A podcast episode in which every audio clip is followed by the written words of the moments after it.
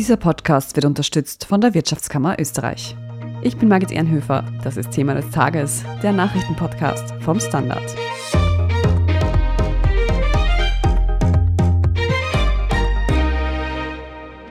Klimabonus, Antiteuerungsbonus, Strompreisbremse, Energiekostenzuschuss. Aufgrund von Energiekrise und Teuerung setzte die Bundesregierung dieses Jahr einige Maßnahmen, um die Bevölkerung und Unternehmen zu entlasten. Und letztere sollen jetzt sogar noch mehr Geld vom Staat bekommen. Wir sprechen heute darüber, wie viel Geld die Regierung österreichischen Unternehmen zuschießen will. Wir geben einen Überblick, welche Förderungen bisher schon beschlossen wurden und fragen nach, wer diese Fülle an Maßnahmen eigentlich bezahlen soll. Und wir schauen ins kommende Jahr und besprechen, inwiefern uns die Teuerung auch 2023 noch begleiten wird. Andras Sigetvari aus der Standard Wirtschaftsredaktion. Wir haben es eingangs schon gehört. Im Zuge der Energiekrise hat die Bundesregierung verschiedenste Maßnahmen bereits getroffen. Und heute am Donnerstag wurden da erneut welche präsentiert. Was hat denn die Regierung heute vorgestellt? Nun, hallo. Zunächst einmal, ich glaube, die Regierung hat zurückgewumst, um diesen Begriff zu verwenden. Also das ist ja ein Begriff, den der deutsche Kanzler Olaf Scholz geprägt hat für die Hilfen und hat irgendwann gesagt, der Doppelwumms. In Deutschland wurden ja auch eine Reihe von milliardenschweren Hilfen beschlossen und jetzt hat Österreich hier nochmal ordentlich nachgelegt hat also die Energiekostenzuschüsse für Unternehmen deutlich, deutlich erweitert. Und es gibt auch ein Energieeffizienzgesetz, also mit Zielwerten bei der Einsparung bis 2030 für Unternehmen und Staat und Haushalte. Und das ist jetzt noch, wie auch von Kanzler Nehammer angekündigt, kurz vor Weihnachten quasi zumindest politisch noch fixiert worden. Die Gesetze, die müssen ja erst ausgearbeitet werden. Also es ist eine politische Einigung beim Energieeffizienzgesetz, da dürfte man weiter sein, das geht dann schon in Begutachtung, aber bei den Unternehmenshilfen ist man erst am Anfang von einem Prozess, muss auch die EU noch genehmigen, aber man hat es politisch mal zumindest auf den Weg gebracht. Bei diesem Energieeffizienzgesetz, um was geht es da genau? Nun, da geht es um Einsparungen, also verpflichtende Vorgaben. Österreich soll bis 2030 etwa 18 Prozent an Energie einsparen. Klimaministerin Gewessler sagt immer, der beste Energiesparmaßnahme ist die Nicht-Energie, die Energie, die nicht genutzt wird. Und die Vorgaben sind relativ lax. Es gibt einen Audit, also größere Unternehmen müssen alle vier Jahre, glaube ich, ist das eine Art Klima-Audit machen, sich also anhören, wo sie womöglich Energie einsparen können. Ansonsten gibt es keine wirklichen Verpflichtungen, eher ein Zielwert und man will da hinkommen. Es ist so ein bisschen Naming and Shaming, also zum Beispiel die E-Control soll dann überprüfen, wie weit diese Vorgaben tatsächlich bis 2030 diese Energiemengen einzusparen eingehalten worden sind. Die Länder werden da angehalten zu sparen. Solche Ziele sind natürlich politisch nie ganz wichtig. Dann gibt es etwas Konkretes, über was geredet werden kann. Aber ob das erreicht wird, da will die Politik nicht so viele Vorgaben machen. Das sollen quasi die hohen Kosten eigentlich im Großen und Ganzen richten. Das Unternehmen wird jetzt nicht vorgeschrieben, was sie tun oder nicht tun dürfen.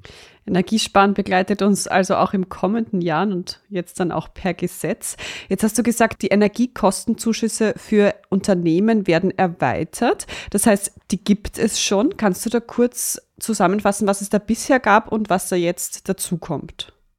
Genau, also die Regierung hat schon ein Paket beschlossen. Diese Auszahlungen für diesen ersten Teil dieser Energiekostenzuschüsse für Unternehmen, die haben schon begonnen. Da stehen etwa 1,3 Milliarden Euro bereit.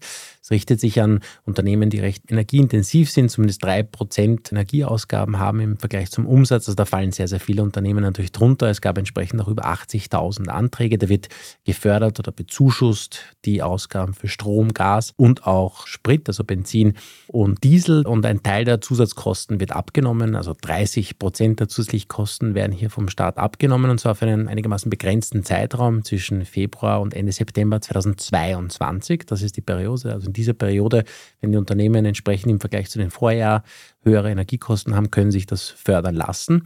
Jetzt wird diese Zeit erweitert, also man kann diese Hilfe mehr beantragen, nämlich bis Ende des Jahres. Also man kann auch seine Rechnung von Ende Oktober vorlegen. Und, und das ist sozusagen der erwähnte Doppelwumms oder der Wumms, es wird im kommenden Jahr eine deutlich erweiterte Energiekostenzuschuss, Energiekostenzuschuss 2 aufgelegt. Da können sich die Unternehmen deutlich mehr Geld holen, also bis zu 150 Millionen Euro statt bisher nur 50. Das gilt natürlich so große Summen natürlich nur für sehr, sehr wenige große Industriebetriebe, aber auch in der Masse sind bis zu 4 Millionen Euro möglich. Das gab eine Umstellung auch bei den EU-Beihilferahmen. Das ist jetzt mehr möglich und das nutzt Österreich aus und stockt hier deutlich auf und stockt auch finanziell auf. Also bis zu zwischen mittlerer bis höherer einstelliger Milliardenbetrag, also fünf bis neun Milliarden Euro wird das wohl kosten, je nach Entwicklung der Energiekosten. Das ist also doch eine ganz schöne Menge Geld, das hier in die Hand genommen wird.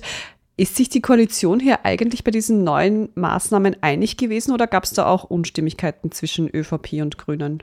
Ich glaube, Unstimmigkeiten will ich es vielleicht gar nicht nennen. Es ist ein bisschen erinnert das zumindest in Ansätzen an diese alte Versprechen, sich nicht mehr gegenseitig blockieren zu wollen, sondern das Beste aus beiden Welten. Also die ÖVP es hat ja diese Rufe nach diesen Energiehilfen, nach diesen zusätzlichen Unterstützungsmaßnahmen, die kamen ja sehr stark aus der industriellen Vereinigung, aus der Wirtschaftskammer. Der Handelsverband wollte mehr Geld. Die bekommen jetzt eigentlich das, was sie wollten. Der Handelsverband wollte zum Beispiel, dass diese Mindestanfordernisse fallen gelassen werden für Energieintensität. Das genau macht jetzt die Regierung. Der Handelsverband freut sich auch sehr. Das ist natürlich etwas, was die ÖVP eher wollte und das Energieeffizienzgesetz, das ist sicher etwas, was die Grünen eher wollten. Sie sind hier so in einen Abtausch gegangen. Ob jetzt die Dimensionen ganz stimmen, das mag jeder selber beurteilen. Also zwischen 5 und 9 Milliarden gibt es einmal hier kurzfristig für die Unternehmen. Für die Energieeffizienz stehen jetzt zusätzlich, da gibt es natürlich schon Dinge, aber nochmal so 180 Millionen pro Jahr bis 2030 zur Verfügung. Ja, das sind die Fakten. Mhm. Nun gibt es ja nicht nur Zuschüsse für Unternehmen, sondern im Laufe des letzten Jahres sind verschiedenste Förderungen eben auch für Privatpersonen beschlossen und teilweise auch schon ausgeschüttet worden. Und mich würde nicht wundern, wenn der eine oder die eine oder der andere da schon den Überblick verloren haben, was es überhaupt alles gibt. Könntest du uns das doch nochmal zusammenfassen? Also wenn ich jetzt, glaube ich, alles zusammenfasse, dann sitzen wir jetzt hier, verbringen quasi den Rest des Abends oder Tages damit, das uns anzuhören. Ich glaube nicht nur manche, sondern diesen Überblick haben fast alle verloren. Es gibt einerseits, das ist ja ein großer Brocken ab kommenden Jahr, zum Beispiel die Abschaffung der kalten Progression, war eine lange Forderung, also dieser schleichenden Steuererhöhungen. Parallel gibt es auch die Indexierung von Sozialleistungen, also Sozialleistungen wie Familienleistungen steigen auch mit der Inflation mit. Dann gibt es den aufgestockten Klima- oder Antiteuerungsbonus. Das, falls wir uns erinnern, waren 500 Euro pro Person, die schon ausbezahlt worden sind und 250 Euro pro Kind. Gibt es Dinge wie ein erhöhter Familienbonus Plus, also pro Kind stehen da eigentlich im Jahr 1500 Euro zu kann man sich quasi von der Steuer abziehen lassen. Jetzt sind es heuer schon auf 2000 Euro, wurde das aufgestockt. Dazu gab es Einmalzahlungen an Familien, das gab Zuschüsse schon zu den Energiekosten. Dann gibt es natürlich die Strompreisbremse, die jetzt ab Dezember in Kraft tritt. Da wird also der Stromverbrauch der Haushalte bezuschusst. Dann gab es, wie erwähnt, schon diese 1,3 Milliarden Euro an schon fixierten Hilfen für Unternehmen wegen der hohen Energiekosten. Und da gibt es aber Dinge, an die sich wahrscheinlich kaum mehr wer erinnert, außer die Mitglieder einer guten Wirtschaftsredaktion wie im Standard, zum Beispiel einen Zuschlag zur Pendlerpauschale bis kommenden Sommer, wo so Pendler, die besonders viel fahren, Geld bekommen. Die Steuerabsetzbeträge werden im kommenden Jahr erhöht im bestimmten Bereich für so Menschen im mittleren, unteren Einkommen. Also da gibt es einiges. Du hast jetzt da mehrere Beträge aufgelistet in Millionenhöhe. Das summiert sich ja alles. Weiß man denn, wie viel Geld insgesamt schon ausgeschüttet wurde und noch wird? Und was ich mich frage, kann sich Österreich das überhaupt leisten? Das fragen sich natürlich auch viele. Also es gibt zum Beispiel eine Aufschlüsselung des Ökonomen Kurt Gradener, der das für den NEOS Think Tank vor kurzem gemacht hat. Da gibt es natürlich immer ein bisschen unterschiedliche Zahlen, die da variieren. Also man wird da wahrscheinlich, wenn man von WIFO-Zahlen nimmt, vielleicht auf was anderes kommen. Aber er sagt etwa 8 Milliarden Euro heuer und nochmal 8 Milliarden im kommenden Jahr. Wobei da sind diese neuen Hilfen noch gar nicht einberechnet. Diese Summe könnte sich also fürs kommende Jahr noch einmal jetzt auch verdoppeln. Es gibt ja auch für Haushalte, ist in der Zwischenzeit auch im Dezember wieder was angekündigt worden. Also 8 Milliarden heuer und im kommenden Jahr Tendenz nochmal deutlich steigend. Und naja, leisten können wir uns das, glaube ich, jetzt schon. Also es gibt verschiedene Faktoren, die damit hineinspielen. Österreich wird ja auch Übergewinne besteuern, nimmt also auch etwas mehr Geld ein. Die Zinsen, also der Staat verschuldet sich recht günstig immer noch. Da hat sich noch nicht so viel verändert. Aber natürlich, Geld kann nur an einer Stelle ausgegeben werden, also entweder hier oder dort. Das heißt, wird das wahrscheinlich so sehen, dass entweder man tätigt halt diese Investitionen oder man tätigt Investitionen im anderen Bereich, wie zum Beispiel Bildung oder Klima einfach. Es geht sich nicht alles aus. Das ist der Punkt. Und da setzt die Regierung jetzt eine Priorität und sagt einmal, sie will den Unternehmen unterstützen. Und vielleicht sollte man noch kurz erwähnen, warum, was da argumentiert wird. Die Argumentation war, dass eben Deutschland, wie anfangs erwähnt, schon diesen Doppelwumms vorgelegt hat und Österreich müsse da nachlegen, weil es sonst einen Wettbewerbsteil gibt. Und was davon zu halten ist, da müsste man jetzt im Online-Kommentar der Zeitung nachlesen. Und diesen Kommentar finden Sie natürlich auf der Standard.at. Wir sprechen gleich noch darüber, wie sinnvoll denn diese ganzen Maßnahmen sind und was wir 2023 von der Teuerung noch erwarten können. Nach einer kurzen Werbepause. Bleiben Sie dran. Good morning from New York. Maraba min Abu Dhabi. Ni hao aus Shanghai. Konnichiwa. Jambo aus Kenia. Shalom aus Tel Aviv. Und hallo aus Wien beim Podcast Austria ist überall. Mein Name ist Christoph Hahn. begleiten Sie mich auf akustische Geschäftsreise und erfahren wir gemeinsam, warum in Kenia von einem Meeting gebetet wird, was es mit dem 4G-Empfang in der arabischen Wüste auf sich hat und vieles mehr. Kommen Sie mit, Austria ist überall, überall, wo es Podcasts gibt. Andras, die Frage aller Fragen, die sich bei jeder dieser Maßnahmen, die du uns gerade wieder aufgezählt hast, bisher gestellt hat, ist, ist das alles treffsicher? Oder wird mit dem viel kritisierten Gießkannenprinzip hier doch eher mehr Geld verschwendet? Es ist schon sehr viel Gießkanne dabei. Also der Internationale Währungsfonds hat jetzt zum Beispiel eine Analyse präsentiert, wo er sagt, dass in Österreich etwa zwei Drittel der Mittel, die bisher jetzt verteilt worden sind, 2022, ohne Treffsicherheit ausgegeben worden sind jetzt der schwache Trost, vielleicht aus österreichischer Sicht, die anderen EU-Staaten haben es eigentlich nicht anders gemacht, sogar tendenziell minimal, sogar noch schlechter. Also dort sind es etwa 69 Prozent, die ohne soziale Treffsicherheit verteilt worden sind. Also das meiste geht relativ mit der Gießkanne raus. Sieht man zum Beispiel auch daran, es wird so argumentiert, aufgrund von der Hilfen in Deutschland müsse Österreich jetzt nachziehen. Zugleich gibt es diese aufgestockten Hilfen für alle Unternehmen, also auch die jetzt in keinerlei Wettbewerbsdruck mit Deutschland stehen, wie irgendein Bäcker zum Beispiel. Wenn der nicht jetzt genau am Grenzort liegt, dann ist das für diesen Bäcker die deutschen Hilfen völlig gleichgültig. Du sprichst schon Deutschland als Beispiel an. Österreich steckt eben nicht allein in dieser Energiekrise, sondern auch andere Länder treffen Maßnahmen. Gibt es da einen internationalen Vergleich, wie Österreich hier abschneidet? Sind wir vielleicht besonders spendabel oder doch eher knausrig? Also bisher sieht es nach eher recht spendabel aus. Ich muss jetzt dazu sagen, dass diese Zahlen sich natürlich laufend ändern, weil ja laufend überall Programme bekannt gegeben werden. Das heißt, irgendwann wird man eine Endabrechnung machen und dann sehen, wer wirklich was gemacht hat. Aber bisher sagt zum Beispiel der Währungsfonds, auch da ist nicht ganz klar, sie sagen, sie beziehen alles ein, was im November angekündigt worden ist. Ob da jetzt wirklich alles aus allen Staaten drin ist, stelle ich mal ein bisschen in Frage. Aber der IWF, also keine unwichtige Institution, sagt, Österreich hat etwa 4% seiner Wirtschaftsleistung bisher hier zugesagt, versprochen. Und im Rest der EU sind es etwas mehr als zwei, also 2,4 Prozent. Also wir haben bisher 70 Prozent mehr gemessen an der Wirtschaftsleistung zugesagt laut dieser Rechnung. Das ist nicht nichts. Mhm. Andras, bei all den Maßnahmen, die hier getroffen werden, spüren wir die Teuerung natürlich trotzdem jeden Tag. Wo liegt denn eigentlich die Inflation aktuell und was ist gerade besonders teuer? Nun, im Jahresabstand sind es um die 10,6 Prozent. Das sind noch die Novemberzahlen. Für Dezember gibt es da noch keine. Und die Teuerung ist relativ, also Energie natürlich ist ein großer Preistreiber. Nicht nur Nahrungsmittel sind um 15 Prozent zum Beispiel teurer geworden, Verkehr 14,4 Prozent, also deutlich stärker als die Gesamtinflation. Das sind so eben die Preistreiber, auch zum Beispiel Hotels und Restaurants. Jetzt kommen die Weihnachtsferien, auch das werden viele merken, gibt es einen Plus von 11,3 Prozent. Und natürlich Energie, also Diesel ist jetzt die Preise ja zurückgegangen, aber wir zahlen um etwa ein Drittel mehr. Gas ist mehr als doppelt so teuer wie vor einem Jahr. Also es ist recht breit aufgestellt, wo es diese großen Preisaufschläge gibt. Kann man das schon abschätzen, wie lange diese Situation noch anhalten wird? Können wir damit rechnen, dass vielleicht im kommenden Jahr die Preise auch wieder sinken werden? Naja, mit sinkenden Preisen sicher nicht. Diesen großen Anstieg wird es so nicht mehr, wahrscheinlich kann man jetzt sagen, nicht mehr geben. Also die Preise werden jetzt nicht nochmal im 8, 9 Prozent oder mehr über das ganze Jahr gerechnet steigen.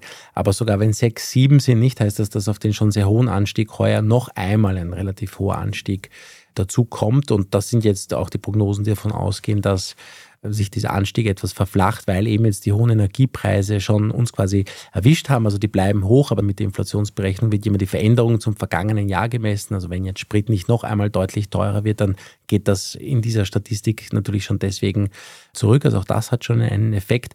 Aber es wäre zum Beispiel jetzt im Umfeld, weil es viele Dienstleister erhöhen jetzt derzeit ja auch ihre, also viele Ärzte, Physiotherapeutinnen, Physiotherapeuten, Logopäden sagen jetzt, ich muss jetzt da nachschärfen und die Preise anheben. Also es gibt wohl auch einen Zweitrundeneffekt. Ich glaube, da könnte sogar noch die ein oder andere böse Überraschung geben. Also es bleibt sozusagen spannend. Spannend ist in diesem Fall ein schöner Euphemismus, um die angespannte Situation zu umschreiben. Wie sich die Teuerung im kommenden Jahr verhält, das werden wir sehen und wahrscheinlich auch wieder hier im Podcast drüber sprechen. Vielen Dank für das Gespräch heute, Andras Zigetvari. Dankeschön und frohe Weihnachten quasi. Wir sprechen jetzt in unserer Meldungsübersicht gleich noch über den drohenden Personalmangel an Kindergärten. Wenn Ihnen ein Thema des Tages bisher gefallen hat und Sie keine weitere Folge mehr verpassen möchten, dann abonnieren Sie diesen Podcast am besten gleich auf Spotify, Apple Podcasts oder wo Sie sonst Ihre Podcasts am liebsten hören. Und wenn Sie uns darüber hinaus noch unterstützen möchten, dann lassen Sie uns doch eine gute Bewertung oder einen netten Kommentar da. Das hilft unserer Sichtbarkeit nämlich wirklich sehr. Vielen Dank dafür und wir sind gleich zurück.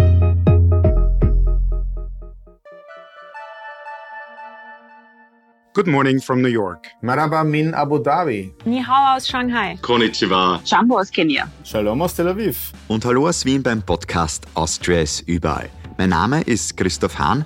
Begleiten Sie mich auf akustischer Geschäftsreise und erfahren wir gemeinsam, warum in Kenia von einem Meeting gebetet wird, was es mit dem 4G-Empfang in der arabischen Wüste auf sich hat und vieles mehr. Kommen Sie mit, Austria ist überall. Überall, wo es Podcasts gibt. Und hier ist, was Sie heute sonst noch wissen müssen. Erstens, bis 2030 könnten in Österreichs Kindergärten über 13.000 Fachkräfte fehlen. Schon jetzt gibt es in den Kindergärten zu wenig Personal. Die Situation könnte sich in den kommenden Jahren aber noch verschärfen. Am angespanntesten soll die Situation in der immer noch wachsenden Stadt Wien sein. Gründe für den Personalmangel sind vor allem schlechte Bezahlung, schwierige Arbeitsbedingungen und anstehende Pensionierungen. Zweitens, der Betrugsverdacht gegen den Gründer und Ex-Chef der bankrotten Kryptobörse FTX, Sam Bankman-Fried, verhärtet sich. Die Kryptobörse ging im November überraschend pleite. Jetzt bekannten sich zwei Top-Manager wegen Betrugs schuldig. Bankman-Fried selbst ist unterdessen von den Bahamas an die USA ausgeliefert worden. Und drittens, David Alaba ist österreichischer Fußballer des Jahres. Und zwar mittlerweile zum 19. Mal. David ist der 30-jährige Real Madrid-Spieler überlegener Rekordhalter vor Ivica Vastic, der den Titel viermal holte, und Herbert Prohaska, der dreimal Fußballer des Jahres wurde. Außerdem holte Alaba dieses Jahr die Champions League-Trophäe, wurde europäischer Supercup-Sieger und spanischer Meister. Bis auf den Wermutstropfen, dass Alaba und die österreichische Nationalmannschaft die WM-Teilnahme verpasst haben, ein durchaus erfolgreiches Jahr. Wie das letzte Jahr so gelaufen ist, und zwar nicht nur für David Alaba, sondern generell, darauf blicken wir morgen. An dieser Stelle darf ich etwas ganz Besonderes ankündigen. Thema des Tages geht morgen live. Von 10 bis 13 Uhr sprechen wir in einem Weihnachtsvideo-Livestream mit unseren ExpertInnen aus der Standardredaktion über die Highlights des Jahres und schauen uns an, was uns 2023 bewegen wird. Korruptionsskandale, Ukraine-Krieg, Klimakrise und vieles mehr stehen am Programm. Wir sind jetzt schon aufgeregt und freuen uns, wenn Sie morgen einschalten und live auch im Forum mitdiskutieren. Den Livestream finden Sie auf der Standard.at. Dort lesen Sie auch alles weitere zum aktuellen Weltgeschehen. Falls Sie noch Feedback oder Anmerkungen für uns haben, dann schicken Sie diese gerne an podcast.derstandard.at. Und wenn Sie Thema des Tages und unsere journalistische Arbeit hier beim Standard unterstützen möchten, dann können Sie das zum Beispiel tun, indem Sie ein Standard-Abo kaufen. Oder wenn Sie diesen Podcast über Apple Podcasts hören, können Sie dort auch für ein Premium-Abo bezahlen. Wir freuen uns über jede Unterstützung. Ich bin Margit Ehrenhöfer. Danke fürs Zuhören und bis zum nächsten Mal.